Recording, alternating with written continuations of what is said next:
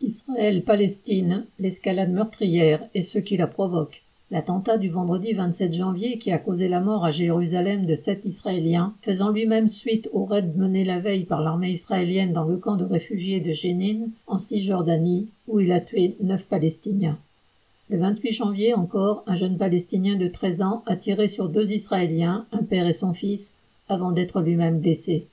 Une escalade de violence meurtrière semble s'enclencher, conséquence directe des politiques menées par les gouvernements israéliens. Depuis des années, ils n'ont fait qu'encourager toujours davantage la colonisation, avec la répression pour seule réponse à la révolte des Palestiniens.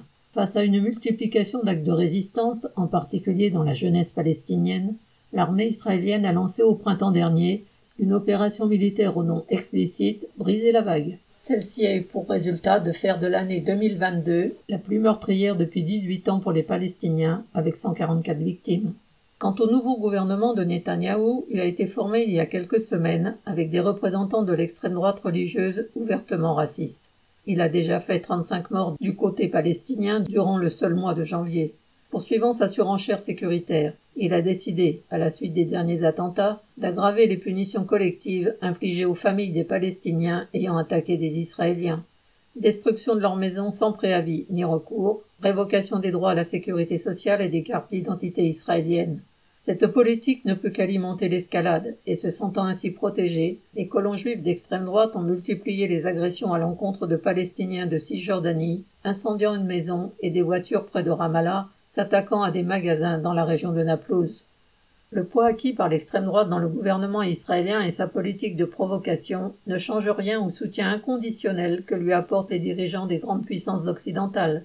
Le président américain Biden est resté totalement muet sur la répression dont les Palestiniens sont l'objet. Mais dès qu'il a appris l'existence de victimes israéliennes, il a appelé Netanyahou pour l'assurer de, entre guillemets, l'engagement à toute épreuve des États-Unis pour la sécurité d'Israël.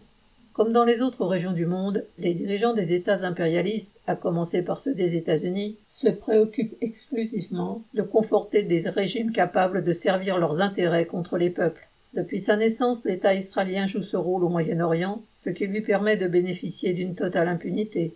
Mais cette nouvelle escalade de violence montre une fois de plus que la population israélienne ne pourra pas vivre en paix tant que les droits des Palestiniens ne seront pas reconnus, sans quoi elle continuera à payer chèrement les conséquences de la politique de ses dirigeants et de l'impérialisme. Marc Rémy.